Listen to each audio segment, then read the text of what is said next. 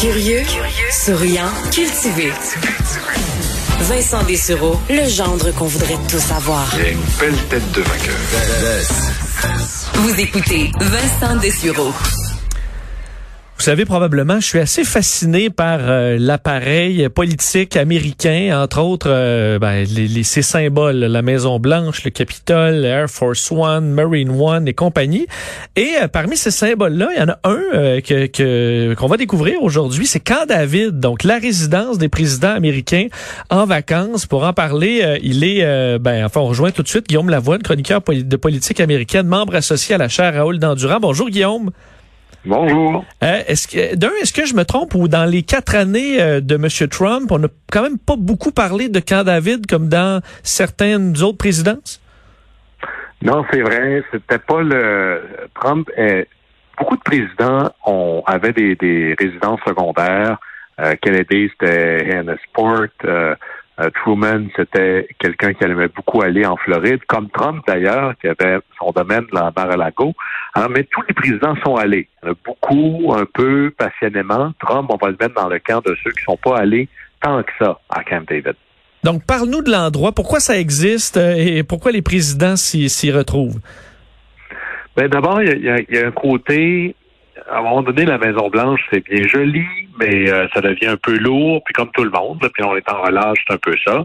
La volonté de sortir de la maison ou juste pour aller là, changer d'air, ou sinon pour travailler, mais dans un cadre un peu plus relax. Ben, les présidents, c'est un peu pareil, tellement que le président Truman disait le bureau ovale, c'est le joyau du système carcéral américain. Alors, on veut sortir de là. Une belle prison. Oui, et alors tous les présidents essayaient de sortir, mais là, pour Camp David, il faut remonter à Franklin Delano Roosevelt. Alors, Roosevelt, lui, élu en 1932, euh, un gars de la marine, adore l'idée d'aller sur... À l'époque, les présidents... Il y a, il y a, bon, il y a un hélicoptère, il y a une limousine. À l'époque, il y avait un yacht euh, qui était euh, pas tellement loin de la Maison-Blanche. Alors, c'était le USS Potomac. Il adorait ça. Mais en 1941, les États-Unis entrent en guerre. Et là, les services secrets, l'idée d'avoir le président sur un bateau euh, facilement atteignable, là, le, service secret dit non, ça marche plus. C'est trop dangereux. Alors là, trouvons-nous un autre endroit pour aller décompresser. Et là, ils ont trois critères. Hein. Il faudrait qu'il fasse un peu plus frais parce que ceux qui sont allés à Washington l'été le savent, là, c'est extraordinairement lourd. la température, c'est écrasant tellement qu'avant l'invention de euh, de l'air climatisé. Si vous étiez un diplomate étranger que vous, on vous envoyait à Washington, vous aviez une surprime sur votre salaire tellement c'était dur. Vous avez eu l'été là-bas. Alors, euh, notre Roosevelt fait un peu d'asthme. Alors, il veut un endroit où il fait un peu plus frais. Il faudrait que ce soit pas trop loin et pas trop cher. Et là, c'est là qu'on va aller se diriger du côté du Maryland, le massif des montagnes bleues. 500 mètres d'altitude, donc c'est toujours un peu plus frais qu'à la base deux heures et demie de voiture, mais une demi-heure en hélicoptère à partir de la cour arrière de la Maison-Blanche. Et au miracle, il y avait déjà un petit camp qui était là, propriété des États-Unis, entre autres parce que c'était un coin où le prédécesseur de Roosevelt, avec son propre argent, euh, Herbert Hoover, s'était acheté un petit 160 euh, quelques acres pour aller à la pêche. Ah. Et il aimait ça, il avait fait aménager un peu, il avait payé ça de ses poches parce que Hoover était très, très riche. Et lorsqu'il a quitté, il a fait don de ce domaine-là au gouvernement américain, aux services nationaux, au service des parcs nationaux. Alors, c'est un peu ça qui est notre base pour Camp David. Et quand euh, Roosevelt arrivera là la première fois, ça s'appelle pas Camp David. Il appelle ça Shangri-La. Parce qu'à l'époque, il y a un roman très populaire qui parle d'un paradis perdu dans l'Himalaya. Et alors Roosevelt prend ce, ce référence-là en disant Bon ben ça va être mon Shangri-La à moi. Ça va s'appeler Camp David après, à cause de Dwight Eisenhower, qui est un bon grand-père qui veut faire plaisir à son petit-fils, qui s'appelle David. Et il va renommer euh, le, le, camp présidentiel, la retraite présidentielle, Camp David, c'est ce nom-là qui colle depuis ce temps-là. Mais là, euh, on, est arrivé au départ, c'est un petit euh, je veux dire, chalet ou une cabine, et on a dû quand même agrandir ça au fil des années. Est-ce qu'on y a, et là on se retrouve, tu parlais de 1941, on est en pleine guerre, est-ce qu'on a installé un bunker, donc dans le but de se, se, se préparer à quelque chose de plus, de plus grave? Alors, il y a un petit bunker maintenant, mais c'est vrai qu'au départ, c'est un camp de chasse pour avoir la paix. C'est pas exactement branché sur Internet, Mais là, tous les présidents vont amener leur propre réno. C'est un peu comme un chalet qu'on a dans la famille depuis longtemps. Chaque génération ajoute quelque chose. Alors, Truman va dire, OK, mettez-moi ça en hiver, je veux pouvoir euh, que ça serve 12 mois par année. Après ça, c'est un, une piscine. Après ça, c'est un terrain de tennis, un terrain euh, de golf intéressant euh, là-bas. Et des pistes de ski de fond, de vélo de montagne, entre autres, développées pour W. Bush, qui voulait complètement décompresser. D'ailleurs, W. Bush disait, le service secret, vous allez me suivre en arrière avec mes vélos de montagne. Et c'était le seul moment dans sa semaine où il voyait personne en avant de lui. Alors, c'est vraiment un endroit où, les présidents et leurs familles peuvent se retrouver seuls. C'est une ambiance très, très, très intimiste, Camp David. Et là, les présidents vont faire de la natation. Clinton adorait jouer au golf. Il y en a d'autres que, par exemple, George Bush père, lui, c'était une grosse activité, le, le tir de fer à cheval. Reagan, c'était l'équitation. Alors, tout le monde fait un peu euh, comme je m'en vais relaxer au chalet. ben c'est ça. Il y, a, y, une partie détente, puis euh, chacun il trouvait, son compte, mais c'est devenu aussi, je suppose, un point parce que si on le connaît si bien, c'est parce qu'il y a des euh, des dirigeants mondiaux qui s'y sont retrouvés aussi. Donc au départ, c'était vraiment juste pour se reposer, mais finalement, c'est devenu un, un lieu de, de télétravail ou de travail à distance? Un lieu de travail, mais on fait tout ça des fois, à vouloir changer d'air travailler, soit pour aller lire, se reposer, travailler, mais dans une ambiance plus relaxe, plus, plus décontractée. Alors, souvent, les, présidents vont inviter là euh, soit leurs collaborateurs les plus proches pour des réunions, un genre de lac à l'épaule, ce que nous on appellerait. Sinon, inviter des leaders étrangers. Euh, Churchill était le premier qui a été invité là. Les premiers ministres britanniques qui vont souvent.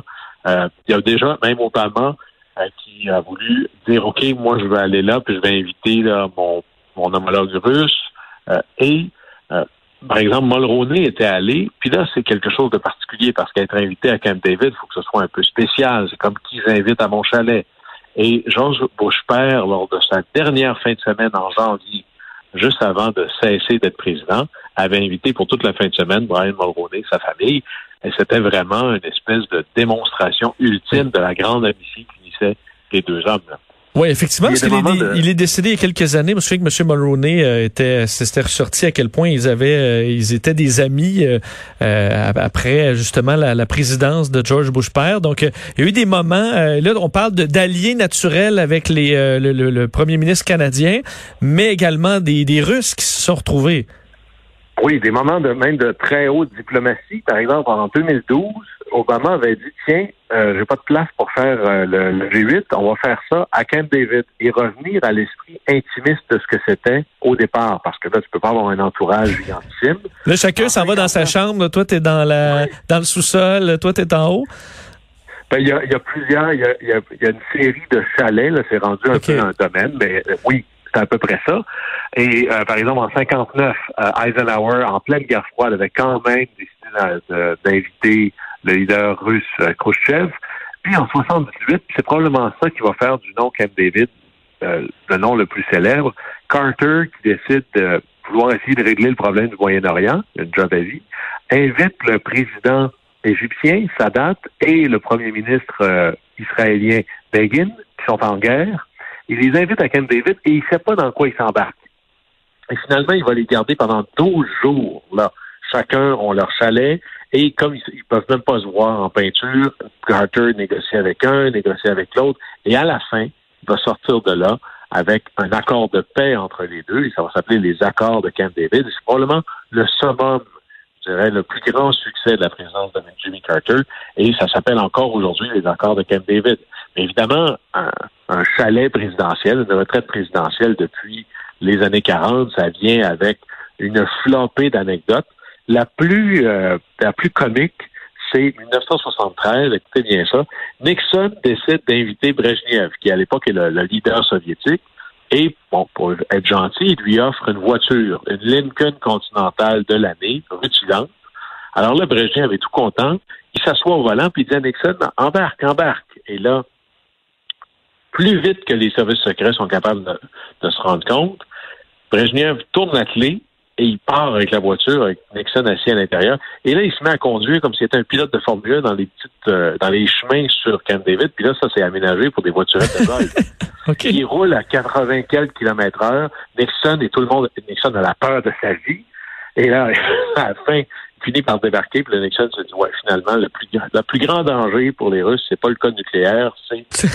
c'est la conduite. Et là, c'est la dernière fois qu'un président américain va offrir une voiture à un leader russe, mais c'est vraiment ce qu'on voit là. Mais tous les présidents vont tomber en amour avec Camp David. Euh, plusieurs avaient des résidences secondaires. Par exemple, W. Bush, qui adorait quand même Camp David, allait beaucoup à son ranch au Texas, Lyndon Baines Johnson aussi. Mais tous ont fini par dire à peu près la chose suivante. Si j'avais pas eu Camp David, je pense que j'aurais pas été capable de passer à travers ce que c'est d'être président. Même Reagan disait, moi, les longues journées, là, ah, mais le vendredi, quand il était trois heures et quelques, j'en profitais pour me sauver à Camp David. Alors, tu dis à l'hélicoptère, prépare-toi, à trois heures, j'embarque là-dedans, je m'envoie une fin de semaine à Camp David. Puis Biden fait ça. Il, est déjà allé, Joe Biden? Imaginez, élu le 20 janvier, le 12 février, il était rendu à Camp David. Alors, après déjà juste deux semaines et quelques, il dit, OK, là, je m'en vais décompresser à Camp David. Alors, vous voyez comment un chalet des fois, ça permet d'être meilleur président. Et j'imagine quand même pour euh, parce que pour Biden, il était allé, mais c'était le chalet de Barack. Là, c'est son, c'est mon chalet maintenant. Alors, euh, oui, tu faire le tour du propriétaire. le, chalet Aspen, qui est celui du président. Et pour l'anecdote, le chalet Aspen a servi une fois à un vice-président. Souvenez, après le 11 septembre, quand on disait Dick Cheney dans une localisation dont on gardée secrète parce qu'on voulait pas avoir le président et le vice-président dans le même endroit ou en cas d'attaque, eh bien, là, aujourd'hui, on a su que c'est là qu'était Dick Cheney pendant qu'il était supposément le café euh, à, la suite des attaques du 11 septembre. Et parce que c'est celui qui est le mieux branché, on l'avait installé dans la cabine ou le chalet présidentiel. Ben, fascinant euh, d'entendre l'histoire de, de Ken David. Effectivement, on risque d'en voir, d'en entendre un peu plus parler parce que Joe Biden, il sera visiblement plus souvent que, euh, que, que, Donald Trump, qui avait son Mar-a-Lago et c'était son endroit préféré, clairement. Là-dessus, vous allez voir, parce que justement, Joe Biden, bon, il est pas mal moins pauvre qu'il a déjà été, mais lui, il n'y a pas de domaine à travers les États-Unis. Alors, on peut imaginer qu'il va se retrouver là pas mal plus souvent. Oui, il risque de Il pourra s'en acheter après, je pense, euh, sans, sans trop de problèmes. L'argent rentre. Euh, Guillaume Lavoie, un gros merci. Au plaisir. Bonne journée. Guillaume Lavoie, membre associé à la chaire Raoul Dandurand et notre chroniqueur de politique américaine.